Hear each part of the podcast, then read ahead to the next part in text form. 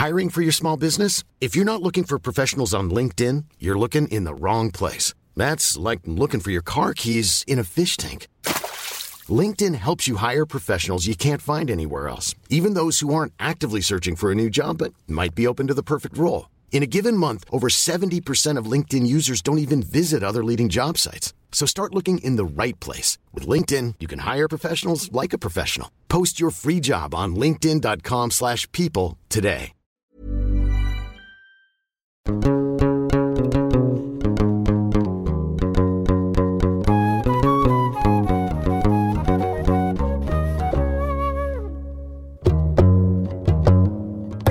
très chers auditeurs, bonjour Pour la rentrée et pour la fin de la saison de Jeans, je vous livre une salve d'épisodes que l'on pourrait considérer comme des hors-séries.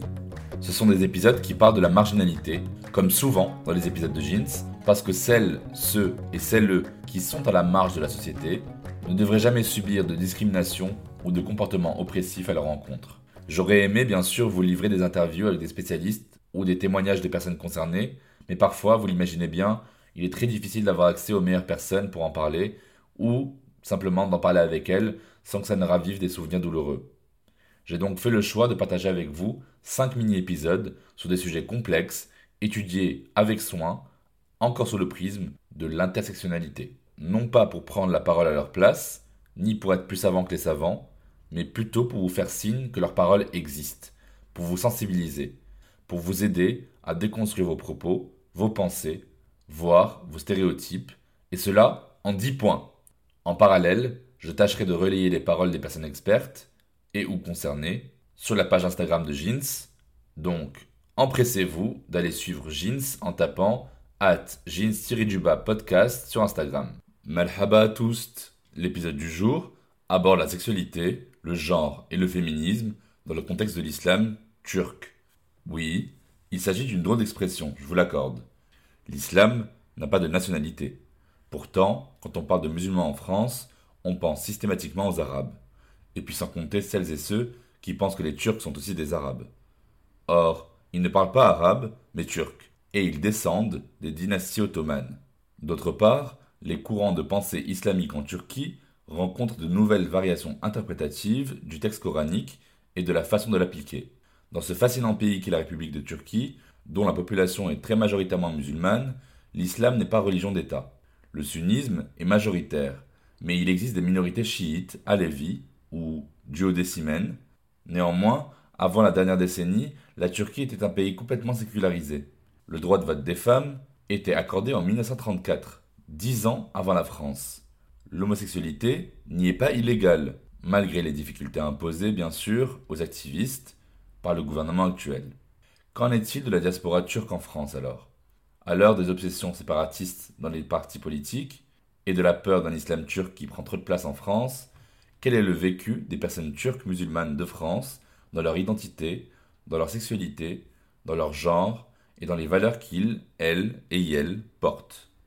Estimé à 700 000 personnes en France issues de l'immigration turque, comment peut-on encore se permettre d'invisibiliser leurs identités complexes, pétries de contradictions et de désirs nouveaux. « 1.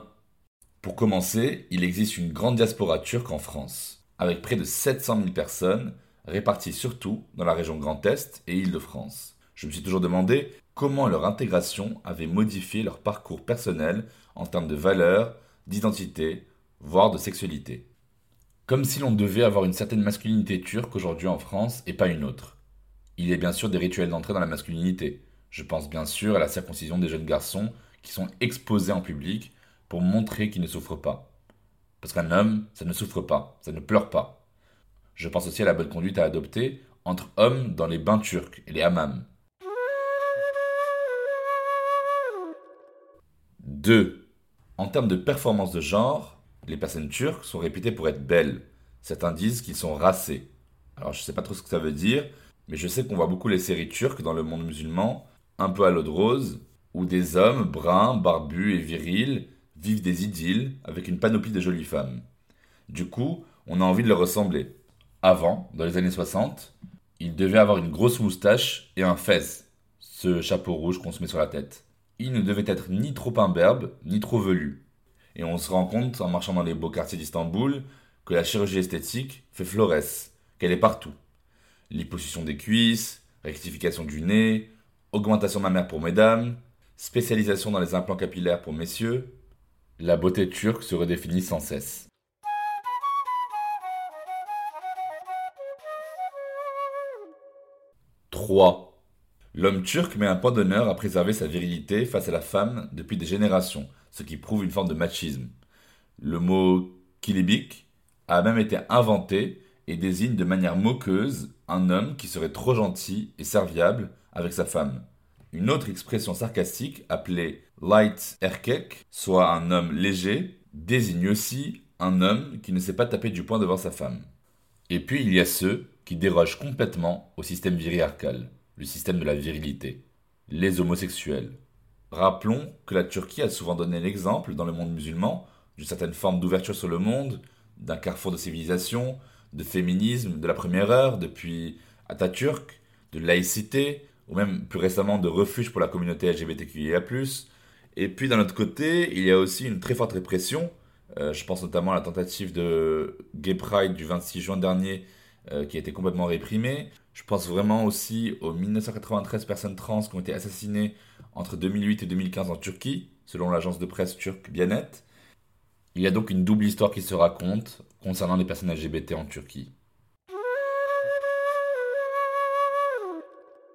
4. Déjà sous l'Empire ottoman, les relations sexuelles entre sujets ottomans de même sexe étaient dépénalisées depuis 1852. À la fin du XIVe siècle, les Isholan étaient des garçons de l'intérieur du palais, comme des jeunes pages qui servaient dans les cours. Le vizir de l'époque, Ali Bacha, avait un goût prononcé pour les beaux jeunes hommes et leur permettait ensuite une ascension sociale inédite. On trouvait aussi des kocheks, ces hommes épilés, vêtus de tenues féminines, qui chantaient, dansaient et couchaient avec le sultan. En dehors du palais, il est également fait état de l'existence de relations affectives et sexuelles entre hommes, au sein des confréries soufis. L'exemple le plus célèbre est celui de Jalaluddin Rumi, plus connu sous le nom de Mevlana, notre maître, qui fonde à Konya au XIIIe siècle la confrérie des derviches tourneurs, les Mevlevi, pratiquant un islam mystique basé sur la danse. Rumi était réputé amateur de garçons. Ses écrits mystiques, fortement homoérotiques, entre autres le divan, dédié à un derviche itinérant nommé Shamseddin de Tabriz, montrent que l'amour d'Allah et l'amour des garçons semblerait chez les soufis emprunter des voies communes. « 5. Quand on voit le film Mustang de la brillante réalisatrice euh, Denise Gamze Erguven, on comprend que la culture turque musulmane est encore traditionnaliste. Quand même.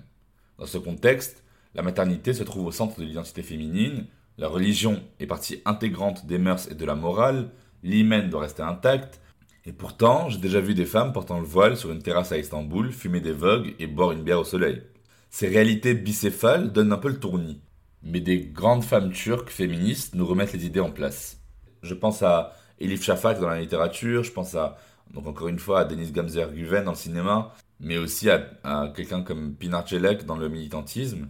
Quand le droit des femmes est mis à mal, beaucoup sont là pour les revendiquer. 6. L'islam turc, développé par des théologiens sunnites comme Yashar Nouri Öztürk, peuvent complètement entrer en cohérence avec la laïcité et la démocratie. L'islam n'est pas antithétique avec les valeurs de liberté, d'égalité et de fraternité, il leur est au contraire analogue. Je pense aux Alevis, mais aussi aux Mevlevi, donc les adeptes du soufisme dont on a parlé tout à l'heure, à savoir que l'islam soufi a un tout autre rapport au corps et à la sexualité que l'islam sunnite orthodoxe les couvents des derviches ayant la réputation d'être des lieux de pratiques sexuelles entre hommes, pratique condamnée par l'islam sunnite orthodoxe.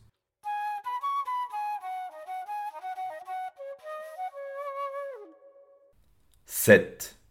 La Turquie a toujours été un exemple brillant de la combinaison entre un islam majoritaire et des avancées féministes notoires quand même, grâce notamment à des figures féminines et féministes comme Pinar İlkaraçan, Shirin Tekeli, Yakin Erturk, L'histoire est donc parsemée d'épisodes contestataires, de femmes fortes, qui ont su repenser les droits des femmes, de l'intérieur, et les faire valoir auprès d'un sens patriarcal. Le féminisme turc est peut-être un des parangons du féminisme islamique, ou du féminisme laïque prenant en compte une grande majorité musulmane sunnite. 8. Dans le contexte migratoire turco-musulman en France, il y a une remise en forme claire des masculinités dans le champ politique et social. Les dynamiques de couple, les définitions genrées et la sexualité des personnes turques connaissent des transformations avec la modernité et le contexte culturel français. 9. Autre sujet brûlant, d'actualité même, ce sont Ditib et Miligorus, qui sont les deux principales fédérations représentant l'islam turc en France, mais qui font l'objet de beaucoup de critiques sur l'implantation d'un islam politique en France et d'une Turquie qui se servirait des mosquées pour sa diplomatie en Europe. Alors, on a pu avoir peur d'Ahmet Ogras, qui était à la tête du comité de coordination des musulmans turcs de France. Et puis, euh, en plein débat politique actuel autour du séparatisme, est-ce que ce ne serait pas juste une tentative un peu trop forcée d'un gouvernement turc qui veut protéger les personnes turques vivant en France de l'assimilation? C'est-à-dire d'une assimilation au paradigme laïque et universaliste à la française, mais aussi une assimilation au modèle de l'islam à la française, trop représenté par les personnes arabes. Il est sûr qu'ici, chacun doit reconnaître sa responsabilité. 10. Pour finir, l'islam est instrumentalisé par le chef d'État turc actuel pour réinstituer une forme de virilité à la turque, familiariste et paternaliste. Il y aurait une nouvelle manière d'être, un ethos turc, redéfini par le gouvernement actuel, une sorte d'homme turc républicain, musulman, nouveau, devenu un soldat qui représente la néo-virilité à la turque.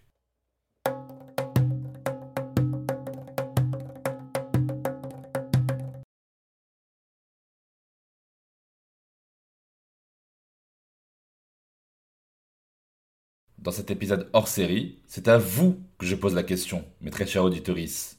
Une pote française blanche, à qui je disais que les Turcs de France aussi représentaient les musulmans de France, m'avait rétorqué la chose suivante. T'as vraiment envie de changer l'image de l'islam de France aujourd'hui avec des mecs machos et des femmes voilées? Finalement, arabe ou turc, ça changerait rien à la vision qu'on a de l'islam. Qu'est-ce que vous auriez répondu à ma place? N'hésitez pas à m'envoyer votre réponse en commentaire du post de l'épisode sur Instagram. Je vous le rappelle, la page Instagram est la suivante, at jeans podcast. Commentez et ajoutez bien le hashtag un mytho un mytho. Hâte de connaître vos réponses.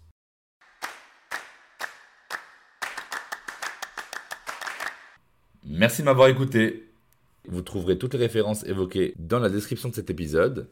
Je vous mets aussi plein de bouquins et de films en rapport avec la thématique de l'épisode pour les plus curieuses et les plus curieux d'entre vous. Que vous soyez sur Spotify, sur Deezer, sur Apple Podcast, sur Google Podcast, Amazon Music, abonnez-vous. Abonnez-vous au compte jeans-du-bas podcast sur Instagram, partagez autour de vous et n'hésitez surtout pas, mais alors surtout pas, à bien noter l'épisode si vous intéressez. A tout de suite